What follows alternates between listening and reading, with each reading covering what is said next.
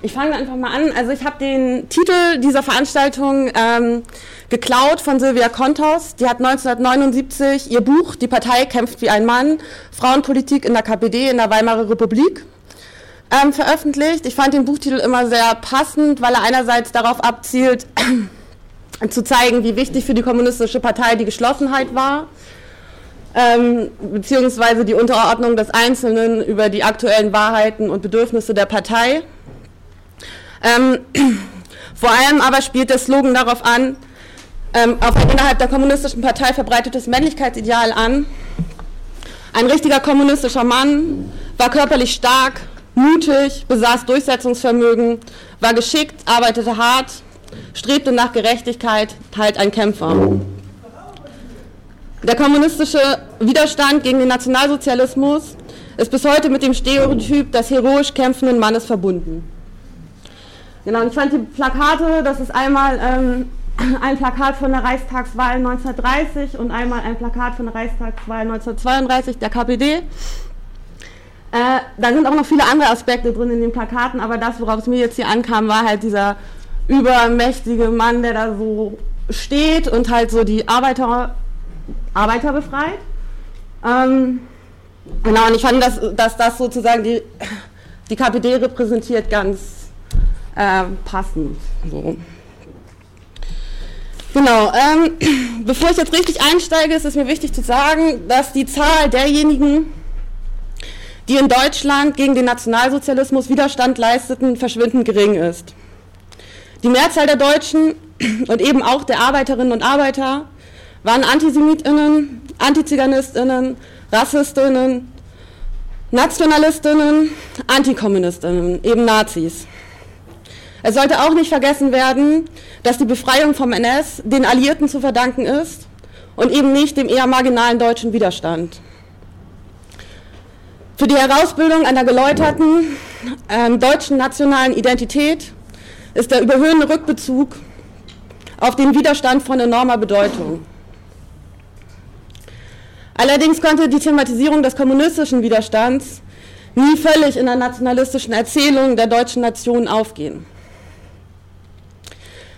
Trotzdem stellt sich die Frage, warum ich mich überhaupt mit diesem Thema beschäftige.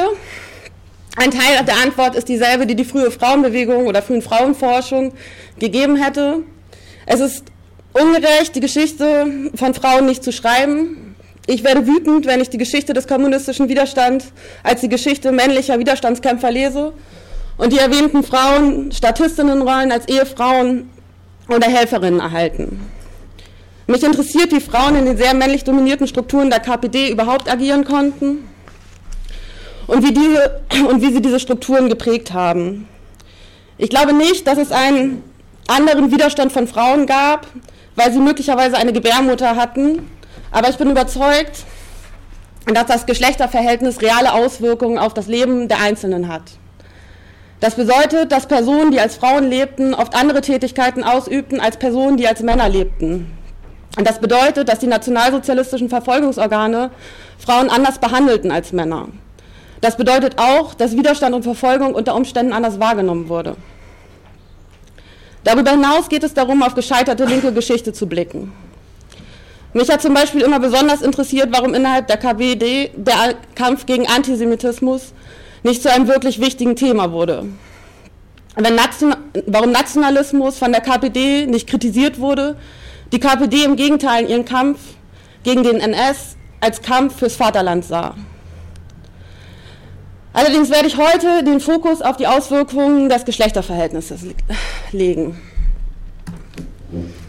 Ähm, okay, man sieht wirklich nichts.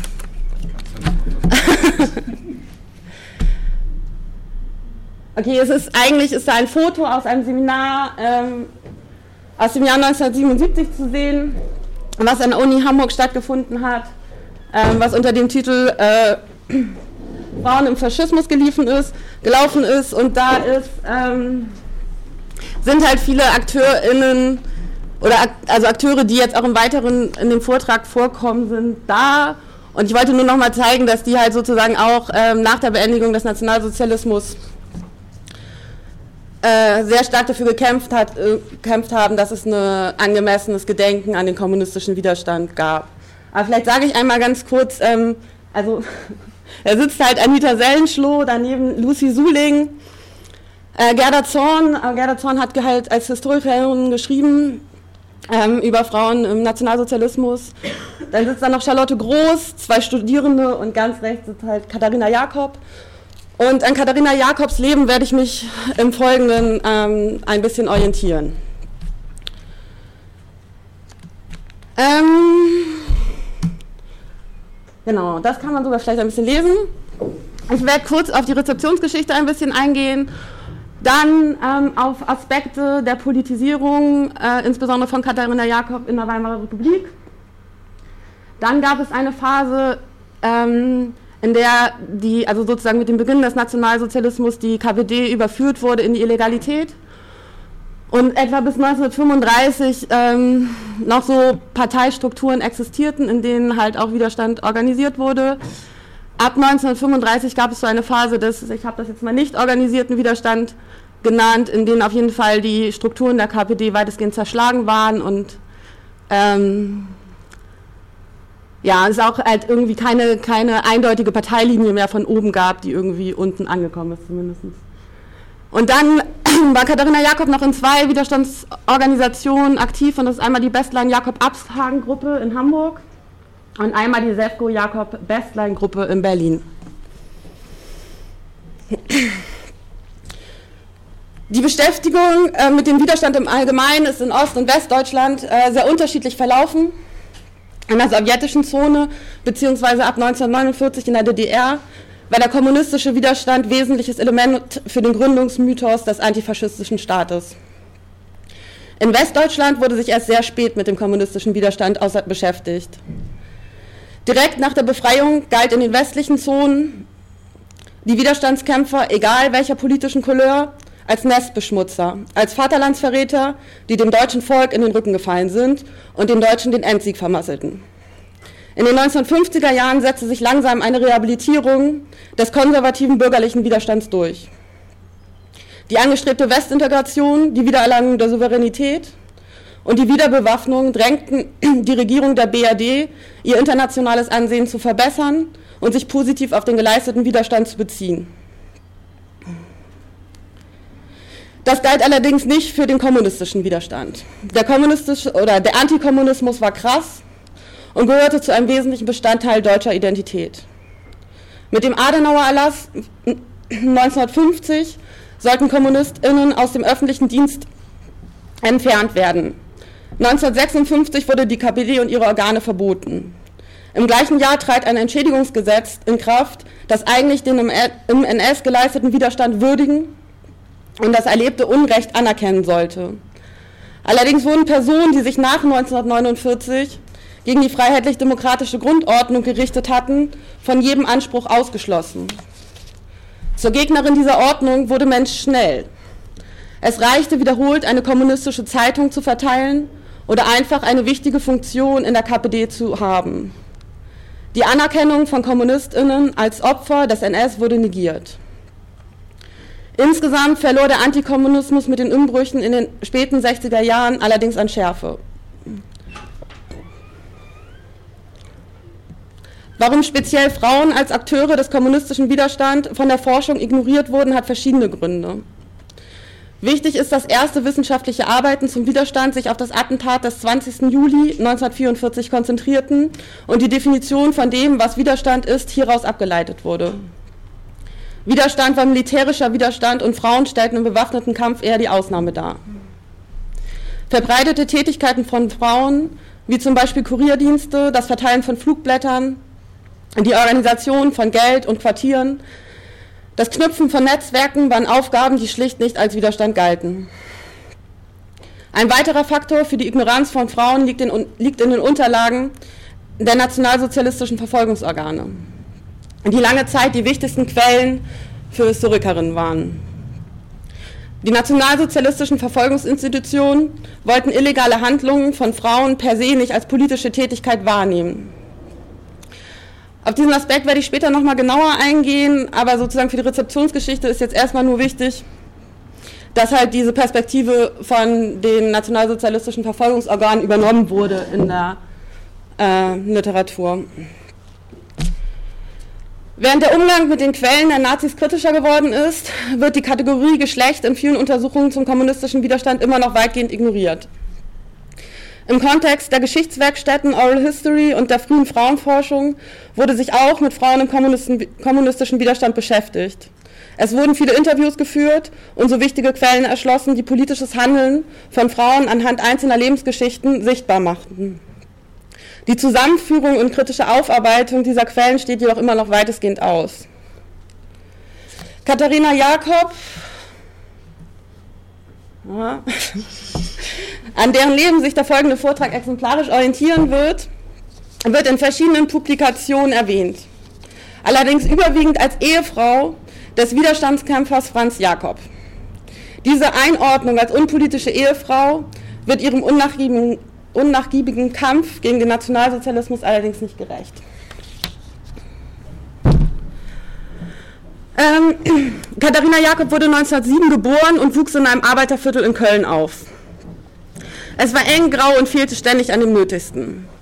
Ihre Eltern waren unpolitisch, was eher ungewöhnlich war. Viele spätere KommunistInnen wurden in ihrem Elternhaus politisiert. Jakob selbst verortet in den Lebensbedingungen ihrer Kindheit und Jugend die Entstehung ihres Klassenbewusstseins. Nach der Volksschule begann sie eine Lehre bei der Kölner Frauenzeitung als Konturistin.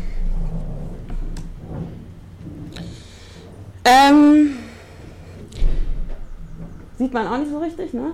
Ähm, das ist auch ein Plakat der KPD aus dem Jahr 1927, wo auch so ein starker Mann äh, aufruft, die Kommunisten und Kommunistinnen mit, Sowjet mit Sowjetrussland Solidarität zu zeigen. Genau, und da wollte ich noch ist auch äh, nur noch mal so eine Erwähnung zu den Plakaten der KPD so ein bisschen so als Illustration. Ähm, genau, aber die Sowjetunion war halt unglaublich wichtig für die Kommunistinnen und prägte halt diese ganze Generation. Russland war das leuchtende Vorbild. Ähm, vielen Zeitgenossinnen äh, erschien das Ende der bisherigen Geschichte nah. Die Weltrevolution stand vor der Tür. So. Und es gab nur sehr wenig Personen, die das Scheitern des revolutionären Traums erkannten. Für die große Mehrheit hingegen war die institutionalisierte russische Revolution die Verwirklichung der gemeinsamen Hoffnung auf die befreite Gesellschaft. Die gescheiterte Novemberrevolution 1918 verstärkte die Achtung deutscher Kommunistinnen vor dem real existierenden Sozialismus weiter. Eine Genossin Katharina Jakob, Hedwig Vögt, schrieb in diesem Zusammenhang, Zitat, in meine früheste Jugend fielen Oktoberrevolution in Russland und die deutsche Novemberrevolution. Das sind die historischen Kulissen, vor denen sich meine ersten politischen Einsichten entwickelten. Ähm, ein weiteres wichtiges Moment für die Politisierung war die Jugendbewegung. Ähm, viele ähm, von ihnen wurden hier mit neuen Ideen konfrontiert, ähm, konnten Kontakte knüpfen, eigneten sich Wissen an und setzten sich halt kritisch mit den gesellschaftlichen Situationen auseinander und sprengten so oft die Enge ihrer bisherigen Vorstellungswelt. In den Jugendgruppen wurde zumindest dem Anspruch nach die nach Geschlechtern getrennten Lebens- und Aufgabenbereiche aufgehoben. Besonders für Frauen erweiterten sich so enorm die Handlungsräume. Sie führten politische Diskussionen und ihr Interesse an gesellschaftlichen Zusammenhängen konnte sich entwickeln. Für den späteren Widerstand im NS sind insbesondere die Netzwerke relevant, die sich über die Jugendbewegung in der Weimarer Republik bilden konnten. Katharina Jakob lernt in einer Jugendgruppe auch ihren ersten Ehemann Walter Hochmuth kennen. Ähm 1926 wird Walter Hochmuth von seinem Arbeitgeber nach Hamburg versetzt. Katharina Jakob folgt ihm und sie heiraten im April 1927. In Hamburg treten die beiden dem Kommunistischen Jugendverband Deutschland KJVD bei. Der KJVD war zu diesem Zeitpunkt der strafzentralistisch organisierten KPD untergeordnet. Ähm, ja, da ist ein Bild äh, von einem Lehrgang des KJVD Hamburg in Geesthacht von 1930. wo halt äh, viele Genossinnen und Genossen, die halt auch im Weiteren wichtig sind, schon zusammen da diese Schulung gemacht haben. Es war, äh, ich glaube, sie haben sich getroffen unter dem Titel Komplex Kapitalismus, Imperialismus und haben äh, versucht, sich in politischer Ökonomie zu schulen. Genau, ich glaube, man sieht einfach niemanden. Ich könnte jetzt irgendwie ein bisschen was erzählen, aber das lasse ich dann jetzt einfach mal. Genau. Ähm, aber vielleicht noch kurz, Katharina Jakob war, bevor sie im KJVD war in Hamburg, war sie in Köln, ähm, einmal in der gewerkschaftlichen Jugendbewegung und dann noch in einer unabhängigen Jugendgruppe äh, namens Florian Geier. Die, sich, ähm, die ist aus der Gewerkschaft Jugend hervorgegangen, weil die Gewerkschaft sie wegen linker Tendenzen ausgeschlossen hatte. Ja, ähm, für Walter Hochmuth bedeutet die, die, Mitgliedschaft im KJVD den Einstieg in wichtige Funktionärstätigkeiten in der KPD. Obwohl Katharina Jakob in der Gewerkschaftsjugend und in der unabhängigen Jugendgruppe Florian Geier mit Walter Hochmuth die gleichberechtigte Leitung innehatte, übernahm sie im KJVD keine Funktion. Das war kein Zufall. KPD und KJVD richteten sich in erster Linie an männliche Jugendliche. Offiziell wurde die Gleichberechtigung von Männern und Frauen propagiert, ein kameradschaftlicher Umgang gefordert und der Machtanspruch der männlichen Genossen kritisiert. Demgegenüber steht jedoch der reale Anteil weiblicher Jugendlicher am KJVD. Im Juni 1928 belief sich der Anteil männlicher Jugendlicher auf 71 Prozent. Dieses ohnehin schon unausgeglichene, unausgeglichene Verhältnis verstärkte sich bei der Übernahme von parteipolitischen Posten und Funktionen weiter zugunsten der Männer. Versuche, eine Quotierung durchzusetzen, scheiterten. Einerseits wurde gesagt, dass insgesamt zu wenig weibliche Führungskräfte zur Verfügung stünden. Andererseits gab es massiven Widerstand von männlichen Jugendlichen. Ein weiterer nicht zu unterschätzender Aspekt hängt mit den Bildern proletarischer Männlichkeit und Weiblichkeit zusammen. Während das mit körperlicher Stärke und Heldentum verknüpfte Bild proletarischer Männlichkeit sich in einer politischen Praxis von Straßenkampf, revolutionärem Umsturz und politischer Macht bestätigen konnte, ist demgegenüber kein äquivalentes Bild proletarischer Weiblichkeit auszumachen. Die Leitbilder von KPD und KJVD orientierten sich am proletarischen Männerbild. Die weiblichen Mitglieder erhielten diese Identifikationsangebote nicht. 1928 ähm, trat Katharina Jakob dann der KPD bei.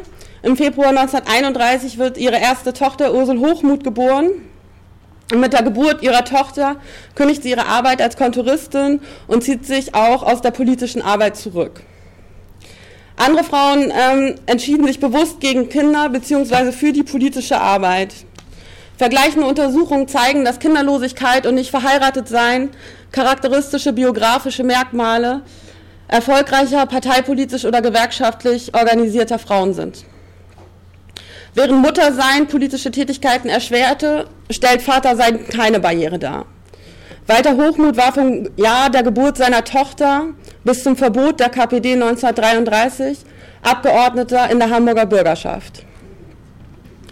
Diese Arbeitsteilung zwischen Katharina Jakob und Walter Hochmuth entspricht einer allgemeinen Tendenz in der KPD. Es klaffte eine tiefe Differenz zwischen dem Anspruch der Partei, Frauen, insbesondere Arbeiterinnen, für die Partei zu begeistern und einer Realität, in der die Mehrheit der weiblichen Parteimitglieder als Hausfrauen tätig waren, nur selten Funktionen inne hatten und noch seltener Leitende. Entgegen dem Bedürfnis kommunistischer Ehemänner, mit einer Frau verheiratet zu sein, die ihnen für Politik und Erwerbsarbeit den Rücken frei hält, galt die im Haushalt tätige Ehefrau nach KPD-Ideologie als rückständig. Die unterdrückte Arbeiterin die rückständige Ehefrau, die vermännlichte Kampfgenossin erscheinen nicht als positives Identifikationsangebot. Politische Aktivität mussten Frauen tendenziell mit dem Verlust symbolischer Weiblichkeit bezahlen. Die KPD hatte schon seit 1932 Vorbereitungen getroffen für den Fall eines Verbotes, die Partei in die Illegalität zu überführen. Katharina Jakob erinnert sich, dass sie in den letzten Monaten der Weimarer, Weimarer Republik Ausweichquartiere für Genossinnen suchten, Geld sammelten und sich um Wohnungen für die Herstellung von Flugblättern bemühten. Von Anfang April bis Ende Oktober 1933 wurden in Hamburg 5207 Kommunistinnen verhaftet. Mit der Verordnung zum Schutz von Volk und Staat aus dem Februar 1933 galt die KPD offiziell als staatsfeindlich. Ihre Versammlungen und Publikationen wurden verboten. Für Walter Hochmuth folgte daraus neben dem Verlust seiner Anstellung als Redakteur des Hamburger KPD-Parteiorgans Hamburger Volkszeitung, dass er steckbrieflich gesucht wurde und der Verhaftung nur durch den Weg in die Illegalität vorerst entkam. Ohne das Einkommen Walter Hochmuts konnte Katharina Jakob die Miete für ihre Wohnung nicht mehr aufbringen. Sie kam vorerst bei Genossen der Familie Griegert unter. Das Ende der kommunistischen Politik in Parlament und Parteibüro führte dazu, dass private Räume zu den neuen Orten politischer Aktivität wurden. Die Wohnzimmer und Küchen wurden nun zu den Räumen, in denen diskutiert, geplant und organisiert wurde. Materialien mussten hier hergestellt werden, Untergetauchte untergebracht und Unterstützung für Verhaftete und ihre Familien organisiert werden. Der Raum politischen Handelns verschob sich von der öffentlichen Sphäre, in der Frauen unterrepräsentiert waren, in die privaten Räume der Akteurinnen. Die in der eigenen Wohnung stattfindenden Treffen integrierten Frauen stärker in die politische Arbeit. In der Illegalität war Vertrauen die wichtigste Basis für gemeinsames politisches Handeln. Der riskanten Kontaktaufnahme mit unbekannten Personen wurde der Umgang mit Verwandten und Personen aus dem Freundes- und Bekanntenkreis vorgezogen. Die Relevanz von Beziehungsarbeit in Widerstandsorganisationen wird häufig unterschätzt. Nicht nur in diesem Bereich waren Frauen sehr aktiv, aber die Ausblendung von Beziehungsarbeit als politische Tätigkeit verzerrt das Bild des geleisteten Widerstands. Diese Vorgänge führten auch zu einer Veränderung des Geschlechterverhältnisses. Katharina Jakob, die sich vor 1933 als Mutter und Hausfrau aus der politischen Arbeit zurückzog, übernahm in der illegal arbeitenden KPD die Agitations- und Propagandaleitung von Barmbek Süd. Im illegalen Apparat der KPD erstellte und verteilte Katharina Jakob mit anderen Flugblätter.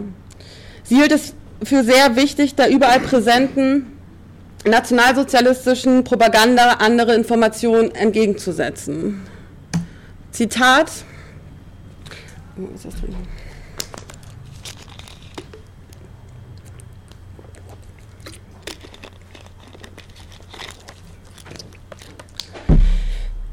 Wir mussten die Menschen aufklären, ihnen sagen, wehrt euch. Hitler bedeutet Krieg.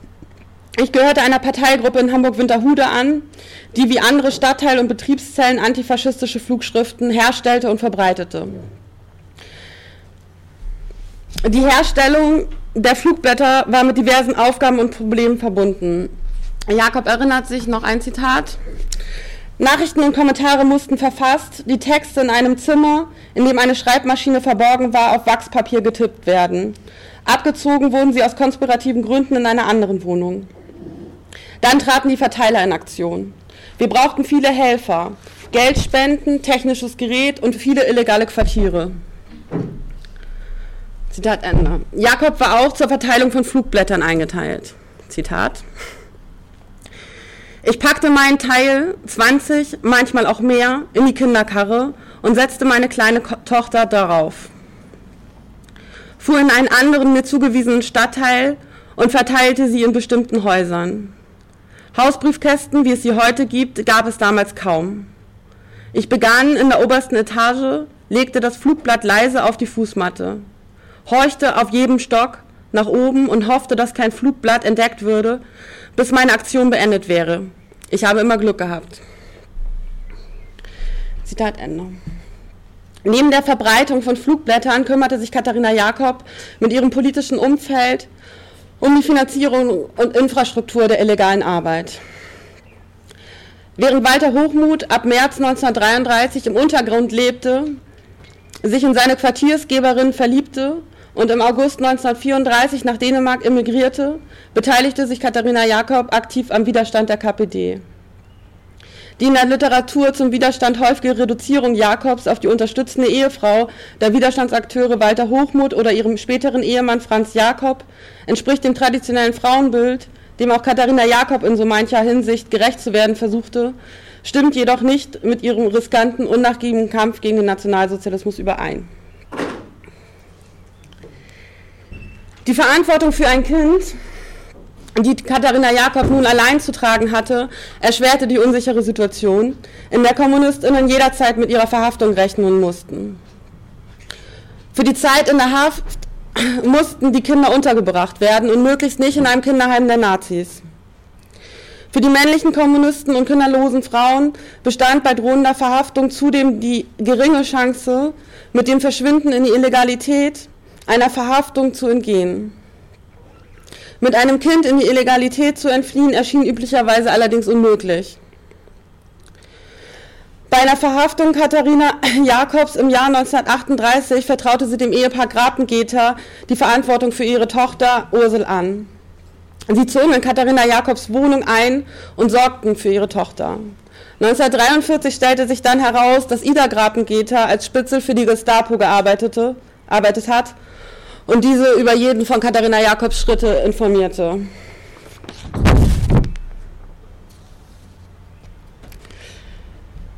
Ähm, Katharina Jakob wird dann bereits im Juli 1933 festgenommen. Zu den Verhaftungen führten in erster Linie die Aussagen von Hertha Jens, die im Dienste der Staatspolizei Schreibkraft der ersten illegalen Bezirksleitung Wasserkante war.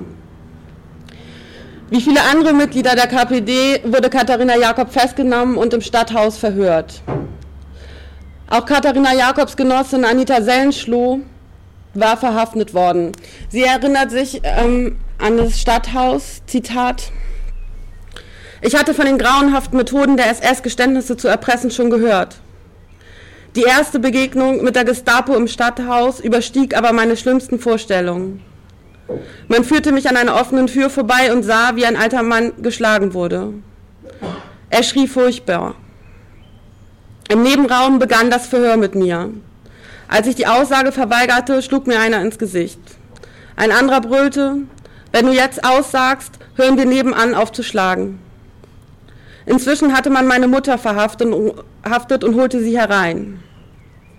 Wieder schrien sie, wenn du jetzt nicht aussagst, sperren wir deine Mutter auch ein. Dann brachte man noch den Kurier, der mich angegeben hatte, nachdem er entsetzlich zusammengeschlagen worden war. Aus Angst davor, dass man meine Mutter einsperrt und die beiden Männer weiter gefoltert werden würden, gab ich meine Arbeit zu. Zitat Ende. Jakob wird ins Untersuchungsgefängnis Holstenglassie gesperrt. Sie blieb fünf Monate in Einzelhaft. Während ihrer Zeit in der Untersuchungshaft beschlossen inhaftierte Frauen einen Hungerstreik gegen die sich verschärfenden Haftbedingungen. Auch Jakob erfuhr von dem Streik und verweigerte die Nahrungsaufnahme bis nach acht Tagen unter Androhung von Zwangsernährung der Streik abgebrochen wird. Die Untersuchungshaft endet mit dem Gerichtsprozess. Jakob wird wegen Vorbereitung zum Hochverrat zu einer Gefängnisstrafe von, Gefängnisstrafe von einem Jahr verurteilt. Die Haftstrafe, Haftstrafe muss sie ähm, wegen Überfüllung der Gefängnisse erst ein Jahr später in Lübeck-Lauerhof antreten. Ähm, nach ihrer Entlassung Anfang 1936 beginnt sie wieder zu arbeiten. Sie findet eine, eine Wohnung in Winterhude in der Jahresstraße und für ihre Tochter Ursel auch einen Kindergartenplatz. Ähm, unbedarfte Äußerungen der vierjährigen Ursel hätten Katharina Jakob und ihrem Umfeld gefährden können. Trotzdem pflegte Katharina Jakob einen offenen Umgang mit ihrer Tochter. Sie sprach mit ihr über ihre politische Einstellung und erklärte ihr auch, warum ihr Vater nicht bei ihnen leben könne. Katharina Jakob hoffte, dass Ursel mit dem Wissen, dass Walter Hochmuth Kommunist war, der antikommunistischen Propaganda das positive Bild ihres Vaters entgegensetzen konnte. In die Wohnung in der Jahresstraße ziehen dann 1938 auch Lucy Suling und ihr Mann Karl Suling und ihre Tochter ein. Lucy Suling war vor 1933 als Redaktionssekretärin in der Hamburger Volkszeitung angestellt und hatte dort unter anderem mit Walter Hochmuth zusammengearbeitet. Nach ihrer Entlassung aus Lübeck-Lauer Hof nahm Katharina Jakob nach eigenen Aussagen vorerst an keiner organisierten politischen Arbeit teil. Wichtig an dieser Aussage ist, dass ihre politische Arbeit nicht organisiert war, sie also nicht in Parteistrukturen der KPD tätig war. Ähm, diese waren aber, wie ich ja auch schon gesagt hatte, ab 1935 infolge der äh, massiven Verhaftungswellen generell kaum noch vorhanden. Ähm, Katharina Jakob erinnert sich, Ich war immer mit illegal arbeitenden Gruppen verbunden, denen ich am Rande half, sei es Verbindungen herzustellen durch Abnahme von Material oder in Solidaritätshandlungen. In der Hauptsache blieben wir überall lose Gruppen, die freundschaftlich miteinander verkehrten und bewussten antifaschistischen Kurs hielten. Zitat Ende. Ebenso berichtet Lucy Suling davon, dass die Wohnung Jakobs ein wichtiger Treffpunkt für Hamburger Kommunistinnen war. Zitat zu Käthe kamen viele Genossen. Einige kannten wir, mit anderen wurden Kuddel und ich schnell vertraut. Die meisten von ihnen, wie Andreas und Mariechen Eisenhauer, Hein Langhans, Ferdinand und Inge Linken, Lydia Gören, Walter und Ille Wendt, Hannes und Lide Klingenberg waren in Winterhude Süd ansässig. Wir trafen uns aber auch mit gemeinsamen alten Freunden wie Hedwig Vogt ähm, und Anita Vogt, die in anderen Stadtteilen wohnten. Suling beschreibt, dass sie ein Freundeskreis von 15 bis 20 Genossinnen waren. Sie trafen sich regelmäßig, unternahmen Ausflüge, tauschten Informationen aus und diskutierten die aktuelle politische Situation. Der Ab, also sozusagen mit den nicht mehr existenten äh, KPD-Strukturen, ist halt auch der, ähm, ab, der, die Verbindung abgebrochen zu der, der KPD im Exil. Also ich habe jetzt noch nicht, ähm, das wäre nochmal so ein großes Ding, ich lasse das mal, vielleicht können wir in einer Diskussion nochmal darüber reden, wie diese Strukturen noch so weiter existierten. Aber ähm, wichtig ist erstmal, dass, dass sie halt relativ, dass diese Kontakte zu der Zeit einfach nicht mehr bestanden. Ähm, umso entscheidender waren halt diese Diskussionen, die in diesem Freundeskreis äh, geführt wurden. Die Aufrechterhaltung von Netzwerken ähm, war halt zentral, um sich gegenseitig zu helfen, als unterstützende Basis zu fungieren und halt auch eine Grundbedingung für den Wiederaufbau erneuter stabilisierter Parteistrukturen. Am 30. Dezember 1938 werden große Teile des, ihres Freundeskreises festgenommen. Insgesamt schätzt Lucy Soling die Zahl der Verhafteten auf 32 Personen aus dem erweiterten Freundeskreis. Nach den Verhören im Stadthaus kamen sowohl Katharina Jakob als auch Lucy Suling nach Fußbüttel in Einzelhaft. Es stellte sich heraus, dass zwei Freunde und Genossen bei einer früheren Verhaftung den Vernehmungsmethoden der Gestapo nicht standgehalten hatten. Wilhelm Griegert und Hugo Wilsch hatten der Gestapo Informationen über den Freundeskreis geliefert. Mit Wilhelm Griegert war Katharina Jakob befreundet und es belastete sie sehr, dass die Verhaftungswelle auf seine Aussagen zurückzuführen war. Während dieser Haft wurde im Februar 1939 das Eheverhältnis von Katharina Jakob und Walter Hochmuth offiziell aufgelöst. Zu dieser Zeit erhält Jakob einen Brief des Amtsgerichts Hamburg, in dem man ihr ankündigte, dass ihr das Sorgerecht für ihre Tochter Ursel entzogen werden soll. Ihr wurde gedroht, Ursel in einem Kinderheim der Nazis unterzubringen. Die Drohung des nationalsozialistischen Staats muss als Repression gelesen werden, die insbesondere Frauen traf. Zum einen, weil Frauen sich ähm, häufig in besonderer Weise für ihre Kinder verantwortlich fühlten und zum anderen, weil sie auch für diese verantwortlich gemacht wurden. So führte nicht etwa die Verfolgung Walter Hochmut zur Gefährdung des Sorgerechts, sondern Katharina Jakobs politische Tätigkeiten. Viele von Jakobs Genossinnen machten ähnliche Erfahrungen. Katharina Jakob beschreibt, dass auch Judith Auer, die 1944 wegen ihrer Mitarbeit in der Sefco-Jakob-Bestlein-Gruppe zum Tode verurteilt wird, mit ihrem Entschluss, sich am Widerstand zu beteiligen, wegen der Verantwortung für ihre Tochter gehadert hatte. Sie zog daraus folgende Konsequenz. Zitat. Ich will nicht, dass sie, also ihre Tochter Ruth, gehorcht. Auch mir nicht. Es ist mein Ziel, dass sie lernt, sich Notwendigkeiten zu beugen. Sie soll lernen, sich auf sich selbst zu verlassen und sich von niemandem beirren lassen. Es, das Kind, muss lernen, seinen Weg allein zu gehen. Denn was wird sonst, wenn die Mutter mal nicht bei ihm sein kann oder gar stirbt? Dann muss die Mutter wissen, es geht auch ohne mich. Zitat Ende. Den Entschluss, sich am Widerstand zu beteiligen, trafen Mütter entsprechend nicht nur für sich selbst, sondern mussten auch mögliche Konsequenzen für ihre Kinder einkalkulieren und verantworten. Katharina Jakob schrieb mit Blick auf Judith Auer, Zitat, Ihr Problem war unser aller Problem, das, an dem sich die Geister scheiden, Kampf oder feiges Kuschen und Resignation. Aber glaube keiner, dass es für Judith Auer ein leichter Entschluss war. Mit dem Angriff auf Polen im September 1939 begann der Zweite Weltkrieg. Die KPD in Hamburg war zersplittert. Ende 1940 begegnet Katharina Jakob, Franz Jakob, einem alten Bekannten, den sie noch aus der Zeit des KJVD kannte. Er wurde 1940 aus dem KZ Sachsenhausen entlassen. Seit 1928 war er für den Bezirk, KPD-Bezirk Wasserkante tätig. 1932 wurde er als Abgeordneter in die Hamburger Bürgerschaft gewählt. 1933 verhafteten ihn die Nazis und ließen ihn nach Ablauf der, verhäng der verhängten Haftzeit von drei Jahren weitere vier Jahre lang im KZ Sachsenhausen inhaftiert.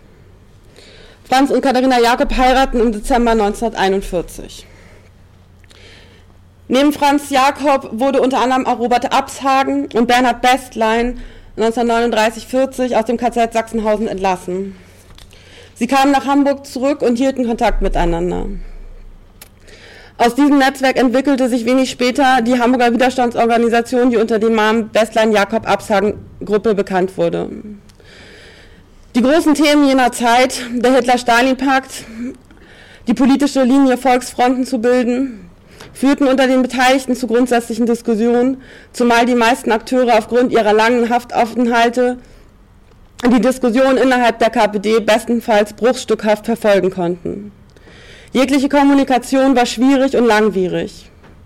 Die schwer einzuschätzende politische Lage führte vorerst zu einem Zögern im Aufbau der Organisation. Bereits im Frühjahr 1941 forderten einige, den aktiven Widerstand gegen das, gegen das NS-Regime wieder aufzunehmen.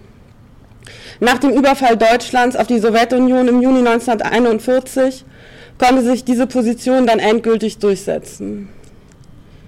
Ähm, ich glaube, ich würde gerne nochmal betonen, also dieser Hitler-Stalin-Pakt, es ist mir so, ähm, ich glaube, es ist wichtig, sich vorzustellen, dass sozusagen die ähm, was ich gesagt habe, einerseits die ganze Sozialisation und Politisierung Sowjetrussland, die Sowjetunion und der Kommunismus oder ne, das so unglaublich wichtig war für die Leute. Und es immer die Idee gab, die Sowjetunion wird Nazi-Deutschland befreien. Und dann kommt halt dieser Moment, wo es den Hitler-Stalin-Pakt gibt. Und das war für viele halt wirklich so ein, äh, ich glaube, es kam wirklich für viele überraschend. Und es war auch ein, es gab einen sehr komischen Umgang damit. Also es, also es führt, führte bei ganz vielen Leuten zu so einer super krassen Unsicherheit, zu einer Verstörung. Ähm, aber halt, viele machten dann auch, auch einfach weiter. Aber es gab halt auch welche für die, oder viele für die das dann der Punkt war, ähm, da so einen Schnitt zu setzen und zu sehen, irgendwie, sie müssen, müssen an dieser Stelle irgendwie auch mit der Partei brechen, um das mal so zu sagen. Genau, aber sozusagen unter, unter, vor dem Hintergrund gab es halt dieses Zögern und das Nicht-Wissen, wie, wie weitermachen und wie soll das überhaupt gehen. Ähm, in der Ausarbeitung der politischen Konzeption waren die Hamburger Kommunistinnen also im Wesentlichen auf sich gestellt. Ne? Die Verbindung zur KPD-Zentrale, zur Leitung, die waren halt zu dem Punkt kaum noch da außer dass vielleicht so ganz grobe Richtungsentscheide ähm, zur Kenntnis genommen wurden. Die Organisation legte den Schwerpunkt auf die Bildung von Betriebszellen in den Hamburger Werften und Großbetrieben. Die Organisation bestand aus mindestens 300 Personen. Sie sabotierten die Produktion, versuchten die Wehrmacht zu schwächen, leisteten antifaschistische Aufklärungsarbeit, schulten die eigenen Mitglieder und unterstützten ZwangsarbeiterInnen. Auch Katharina Jakob war in dieser Widerstandsgruppe aktiv. Sie war unter anderem mit Anita Vogt, Otto Bergmann, Otto Gröllmann und Eddie Wendt Teil des technischen Apparats. Jakob schreibt über ihre Tätigkeit in der Gruppe, Zitat, ich habe zum Beispiel Treffs vereinbart. Das heißt, ich ging zu Freunden und sprach mit ihnen Ort und Termine ab, an dem sie mit Franz oder einem anderen Genossen zusammenkommen sollten. Ich habe Geld gesammelt und Geldspenden überbracht. Es gab einen festen Kreis von Menschen, die wir von früher her kannten und die, obwohl sie nicht mehr bereit waren, aktiv in der illegalen Organisation mitzuarbeiten, ihr Schärflein in Form von Spenden beitrugen. Damit konnten wir ausländische Zwangsarbeiter und Kriegsgefangene unterstützen. Wir lernten in der faschistischen, Spre faschistischen Presse zwischen den Zeilen zu lesen und hörten ausländische Sender ab. Ich selbst hörte meist Radio Moskau. Damit kein Laut nach draußen dringen konnte, lag mein Ohr fest auf dem Apparat und eine dicke Wolldecke schlang ich noch drüber. Zitat Ende. Zudem organisierte Jakob äh, Beratungen in ihrer Wohnung und verschriftlichte Flugblätter. Auffällig ist, dass in den erhaltenen Flugblättern und oder also sowohl Flugblättern als auch Schulungsunterlagen der Bestline-Organisation auf die besondere Verfolgungssituation von Juden und Jüdinnen, Homosexuellen oder Roma und Sinti nicht eingegangen wird. Klaus Bestlein, der sich intensiv mit der Hamburger Widerstandsgruppe beschäftigt hat, stellt treffend fest, dass in der, ähm, in der Gruppe neben vielen anderen KPD-Altlasten auch die patriarchalen Strukturen der Weimarer Republik importiert wurden. Ebenso ist die Feststellung richtig, dass keine Frauen in den leitenden Funktionen innerhalb der Gruppe tätig waren. Allerdings ist in diesem Kontext eine Neubewertung der verschiedenen Aufgaben relevant. Die überwiegend als weniger relevant bewerteten Arbeiten wie die Organisation von Geld, Lebensmitteln, und Quartieren, die Herstellung von Kontakten, das Zusammentragen von Informationen und die Vervielfältigung von Schriften waren wichtige Aufgaben widerständiger Tätigkeit. Ob die Frauen der Organisation aufgrund ihres formalen Ausschusses aus den entscheidenden Funktionen tatsächlich von allen Entscheidungsprozessen der Organisation ausgeschlossen blieben oder ob sie auf informellen Wegen Einfluss nahmen, konnte ich nicht klären. Der Gestapo wurde 1942 das Wirken der Hamburger Gruppe bekannt und es folgte eine weitere Welle der Verhaftungen. Insgesamt wurden etwa 100 Angehörige der Organisation verhaftet. Bernhard Bestlein, Oskar Reinke und viele andere wurden im Stadthaus schweren Folterungen ausgesetzt. Katharina Jakob ist zu diesem Zeitpunkt hochschwanger.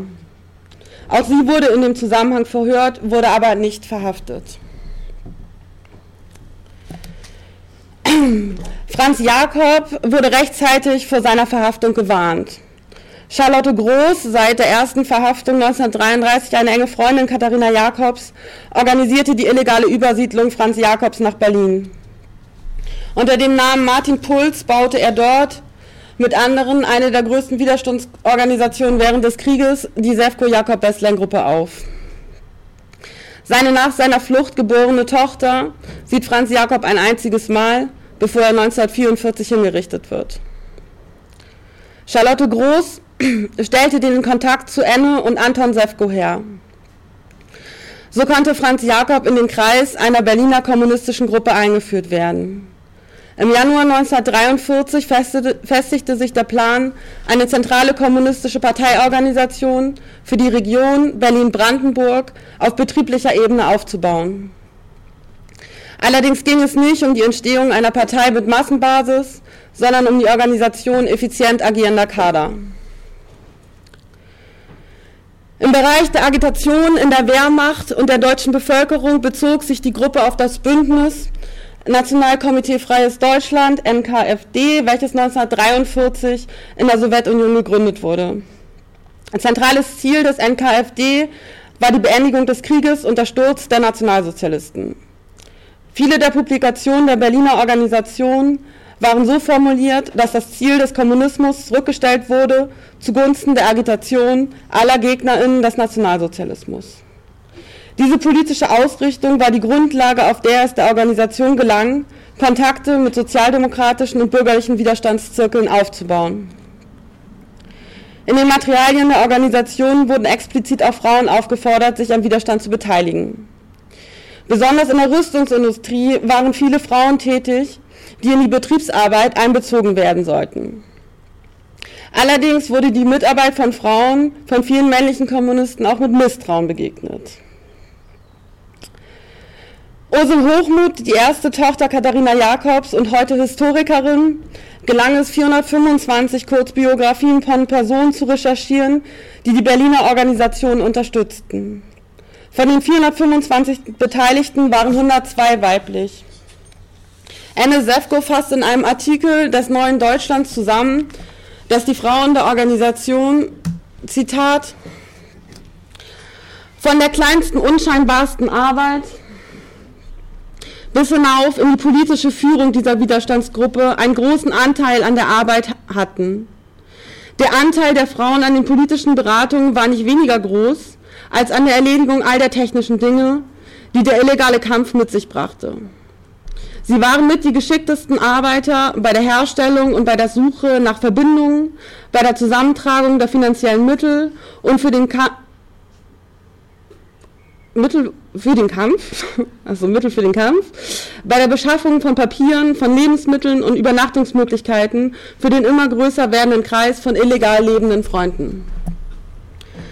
Die Historikerin Karen Holtmann, die die Aufgaben an Verteilung der Organisation untersucht hat, bestätigt Anne Sefkos Einschätzung weitestgehend. Einschränkend erklärt sie allerdings, dass Leitungsfunktionen häufiger von Männern ausgeführt wurden. Auch Charlotte Groß transportierte als Kurierin zwischen Hamburg und Berlin zum Beispiel Flugblätter, Briefe und Geld. Katharina Jakob organisierte dann mit anderen die Verteilung in Hamburg. Charlotte Groß erinnert sich, Zitat,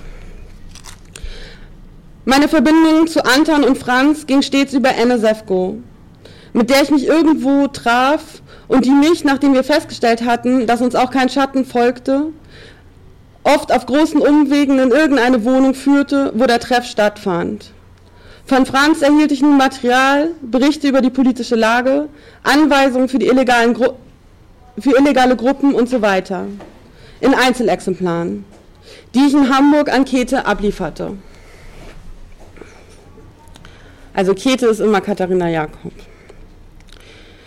Die Überrepräsentanz äh, von Frauen bei der Übernahme von Kurierdiensten hing auch mit den bestehenden Geschlechterbildern zusammen. Das wirkungsmächtige Konstrukt der unpolitischen Frau führte dazu, dass Frauen seltener kontrolliert wurden. Zudem fiel ihre Anwesenheit in der Öffentlichkeit weniger auf als die von Männern im wehrfähigen Alter, deren Erscheinen in der Öffentlichkeit an sich schon verdächtig sein konnte. Im Frühjahr 1944 wurden in Hamburg die Prozesse gegen die Angehörige der Jakob-Bestlein-Absagenorganisation geführt. Katharina Jakob verfolgte die Prozesse, in denen viele ihrer Freundinnen und politisch Verbündeten angeklagt und verurteilt wurden. Die Information über die Prozesse reichte Katharina Jakob dann über Charlotte Groß an die Berliner Gruppe weiter. Und die Informationen über den Prozess konnten so in Hamburg und Berlin verbreitet werden. Trotz der kräftezerrenden Situation, insbesondere für die in der Illegalität lebenden Personen, entwickelte die Berliner Gruppe ihr politisches Programm weiter und vergrößerte ihre Netzwerke. Im Juni 1944 findet ein Treffen mit den sozialdemokratischen Widerstandsakteuren Adolf Reichwein und Julius Leber statt.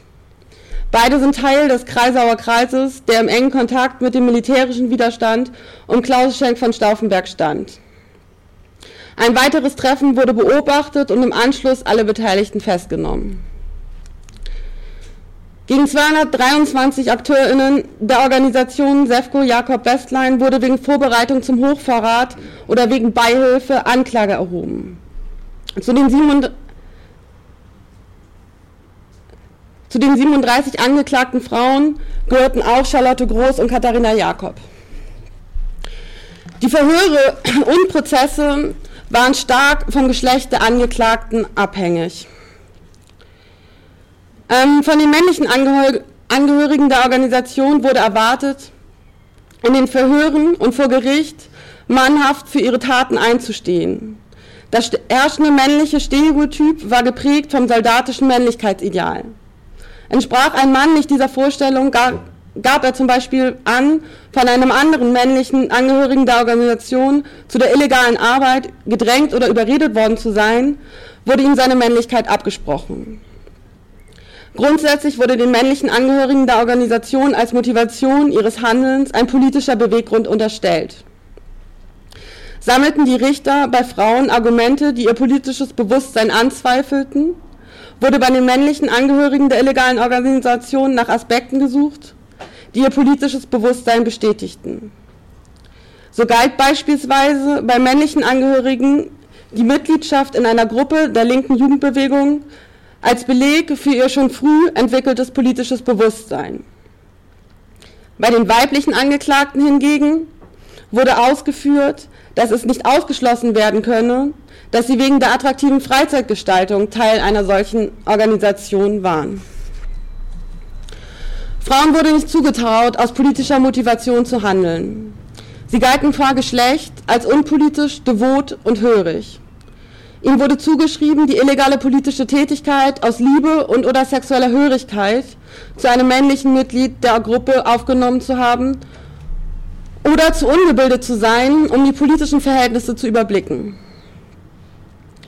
Massive körperliche Folter, die zugeschriebene politische Motivation sowie das Ideal, für die illegalen Taten mannhaft einzustehen zu müssen, was auch ein bei den Kommunisten verbreitetes Ideal war, sind Erklärungsansätze, warum im Gegensatz zu den weiblichen Mitgliedern alle männlichen Mitglieder im Laufe der Verhöre zu Schuldeingeständnissen gezwungen werden konnten und letztendlich auch härtere Strafen erhielten. Das Frauenbild der Verfolgungsorgane implizierte jedoch keinesfalls, dass Frauen während der Verhöre nicht gefoltert wurden. Allerdings wurden Frauen wohl im Vergleich mit ihren männlichen politisch Verbündeten weniger stark bzw. weniger sichtbar gefoltert. Ob die Frauen der Organisation in den Verhören sexualisierter Gewalt der Gestapo-Beamten ausgesetzt waren, geht weder aus den Protokollen noch aus den Erinnerungsberichten der Frauen hervor. Charlotte Groß wurde in Potsdam von der Gestapo verhört. Sie berichtet unter Schlägen auf den Kopf und Fingerquetschungen zu ihren Aussagen gezwungen worden zu sein.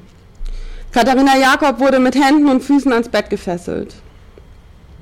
Karin Holtmann, die sich intensiv mit den Prozessen der Angehörigen der Sefco-Jakob-Bestland-Gruppe beschäftigt hat, beschreibt, dass es bei Frauen, die verhört wurden, gängige Praxis war, sie mit misshandelten und gefolterten Häftlingen zu konfrontieren, um den psychischen Druck zu erhöhen.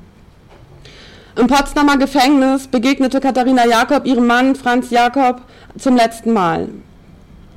Auch Charlotte Groß wurde im Kontext ihres Verhörs Franz Jakob vorgeführt. Sie erinnert sich, Zitat, wir haben die Mittel, alle zum Reden zu zwingen. Zur Unterstreichung zeigt man mir Franz Jakob und Anton Sefko. Franz war im Gesicht so entstellt, dass ich ihn nur an Kopfform und Haaransatz erkannte. Zitat Ende. Die verbreiteten Vorstellungen von Weiblichkeit führten zu einem Widerspruch zwischen Verfolgungsinteresse und Aufrechterhaltung der Geschlechterbilder. Die Intention, Ergebnisse zu erzielen, die zu einer Verurteilung der Frauen reichten, kollidierte mit der Vorstellung der nicht selbstbestimmt handelnden Frau. Dieser Widerspruch wirkte sich je nach Institution unterschiedlich aus. Werden die Schlussberichte der Gestapo mit den Anklageschriften der Staatsanwaltschaft verglichen, wird deutlich, dass in letzteren die Frauen als ein bisschen weniger stark fremdbestimmt dargestellt werden. Für die Staatsanwaltschaft stand eine erfolgreiche Verurteilung im Vordergrund und somit der Nachweis eines bewussten Willens. In einem Auswertungsbericht der Gestapo von 1942 im Kontext der Verfolgung der Bestlein-Jakob-Absagen-Gruppe in Hamburg warnt ein Beamter seine Kollegen, Zitat,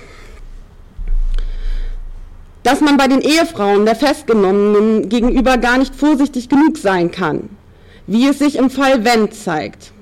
Bei der Festnahme ihres Mannes gebärdete sie sich wie aus allen Wolken gefallen und nun zeigt sich, dass sie in irgendeiner Form doch davon wissen musste, dass ihr Mann sich politisch betätigt. Zitat Ende. Ille Wendt hatte nicht nur von der Widerstandstätigkeit ihres Mannes Walter Wendt gewusst, sondern war seit ihrer Flucht aus Köln in der Weimarer Republik, also ihre Eltern wollten sie in ein Kloster einweisen, damit sie nicht mehr politisch in der Jugendgruppe aktiv war, und da ist sie nach Hamburg geflohen und seitdem war sie halt ähm, Teil der kommunistischen Strukturen in Hamburg. Und, ähm, und eben deshalb also auch in dieser Bestline-Gruppe in Hamburg aktiv. Der Zweifel der Gestapo-Beamten, ob sie überhaupt von der Existenz der Widerstandsgruppe gewusst habe, anstatt ihr zu unterstellen, Teil der Organisation gewesen zu sein, zeigt die Haltung der Beamten, frauenpolitisches Wirken nicht zuzutrauen.